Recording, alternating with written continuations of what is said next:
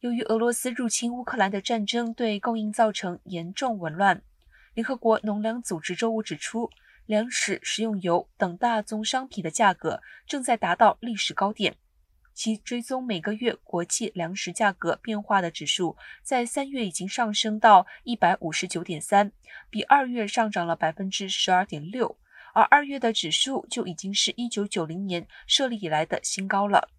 这让非洲、中东以及世界各地的大量人口面临饥饿和营养不良的威胁，其中包括小麦、燕麦、玉米等在内的谷物上涨了百分之十七点一。